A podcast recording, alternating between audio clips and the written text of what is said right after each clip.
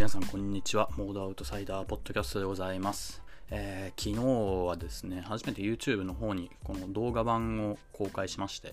えー再生数はまあ全く回ってないんですが、えーまあ、サムネとかねあとは、え動画の編集だとか、まあ、今後ちょっとやりながら変えていきたいなと思っております。なので、えまあ、このファッションニュースのポッドキャストこのモードアウトサイダーポッドキャスト版は、えー早めに出してでその後、えー動画でも出そうと思うので、えーまあ、どちらか見てあるいは聞いてもらえればいいかなと思います。本日のファッションニュースなんですが最初の1本目は wwd.com からでございます。はい。で今日のニュースはギャップの2021年度の、決算が発表されたということで、えー annual meeting えー株主総会があったということで、まあ、決算発表会かな？があったので、えそれについてちょっとお話をしていければなと思います。はい。えーサンフランシスコで行われたこの annual meeting なんですが、えー女性の CEO の、えーソニア・シンガル CEO が、えー結構短い時間だけかけて、えーこの決算発表を行ったということで、えニュースになっています。で、えー2020年度比でいうと、まあ、21%増ということで、まあ、これは、えー大方、まあ、予想通りというか2桁成長というのはもう当たり前だよねっていうような領域に入っているのかなと思うのですがコロナ前の2019年比ではプラス2%と。まあどうなんでしょうかね。まあラグジュアリーブランドじゃないのでラグジュアリーは今勢いもまだまだあって。で2019年比でもかなりの成長を見せているグループなんか出てましたけど、まあ、ギャップについては2%ということで、まあ、これをどう見るかっていうのが一つあるかなということです。あとは、えー彼女がこうハイライトしてたのが、えー効率の悪い売り方だとかあとはサプライチェーン結構直してきたと。でオンラインセールス、えー EC ですよね。そっちについても、え力を入れた結果、まあ、4割ぐらいの今は売り上げに占めるシェアになっているということでございます。で、えーその中でその決算発表の中で彼女が言っていたのはヨーロッパマーケット。ヨーロッパマーケットについても、えー順次も店を閉めていると、えー UK イギリスでは81店舗今閉めていてまあ他にもアイルランドだとかそっちも、えー閉めていると。でギャップがそこからなくなったりするわけではなくて、えー今後は割となんだろうな、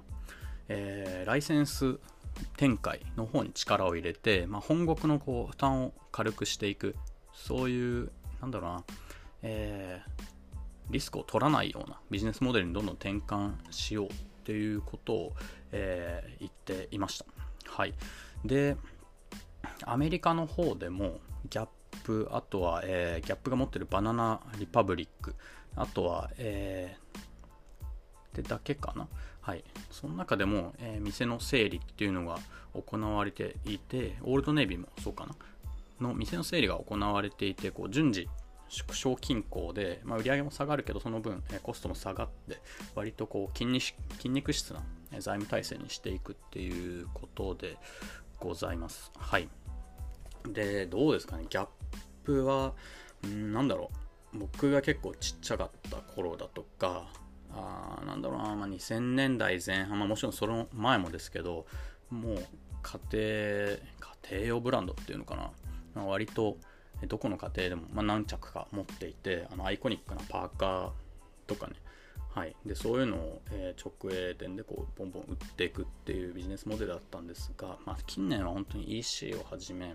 うん割と代替手段っていうのが多く出てきていて、まあ、わわざわざそこで買わなくてもいいよねっていうのがどんどん出てきて例えばあの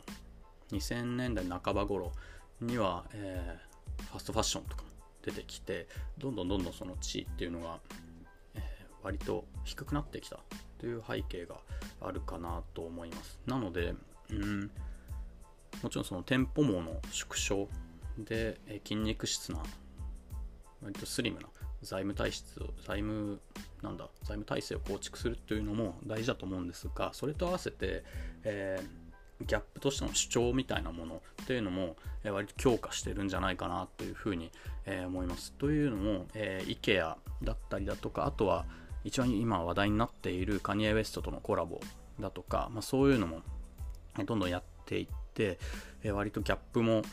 えー、なんだろうな、まあ、デザインとかそういうコラボだとかそういうのもやっていくよっていうのも、え今後そういう観点でも面白みを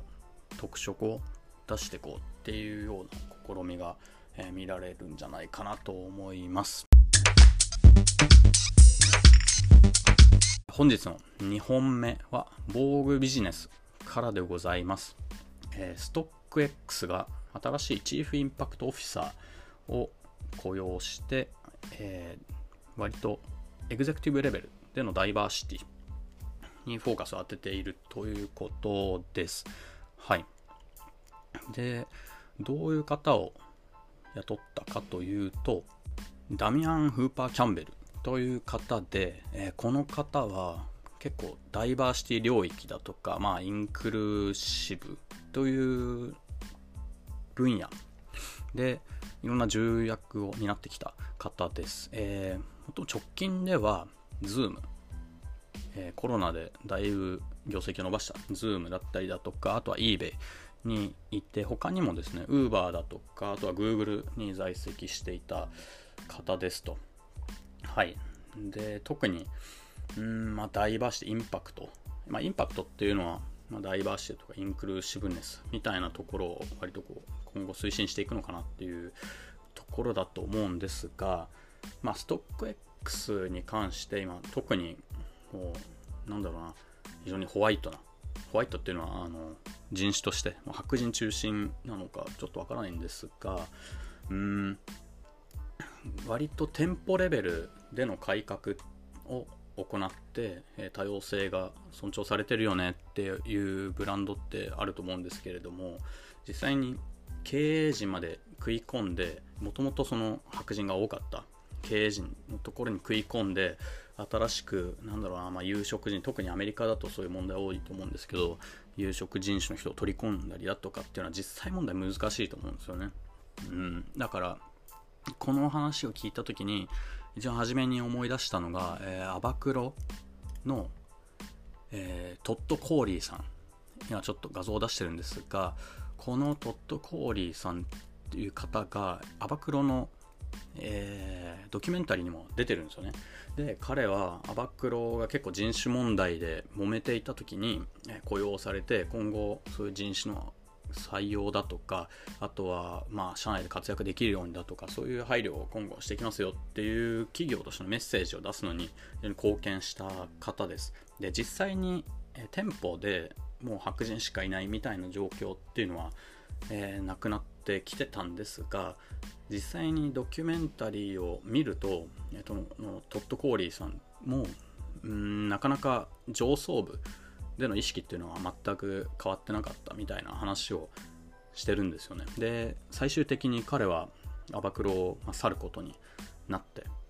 で、今でこそ、えー、なんだろう、上の方でもインクルーシブネスとか言っているんですが、アバクロもね、まあなかなかそれは、えー、実際に前の創業社長が変わってからの話なので、こういうインクルーシブオフィサー、ダイバーシティ、えー、オフィサーみたいな方を入れても、まあ現ね、実際問題変えるのって相当至難の技なんじゃないかなっていうふうに、えー、思います。なので、まあ、この、えー、名前なんだっけ？フーバー・キャンベルさん。についてもお手並み拝見というか実際にその、ま、会社というか経営層がどれくらい、ま、本気なのかっていうのはこれから見ものかなというふうに、え、思います。はい。ということで、え、本日もファッションニュース、気になるトピックをお届けしてまいりましたが、いかがでしたでしょうか？え、また、ファッションニュース、毎日配信しているので、登録していただける方は、ぜひぜひよろしくお願いします。それでは、今日もありがとうございました。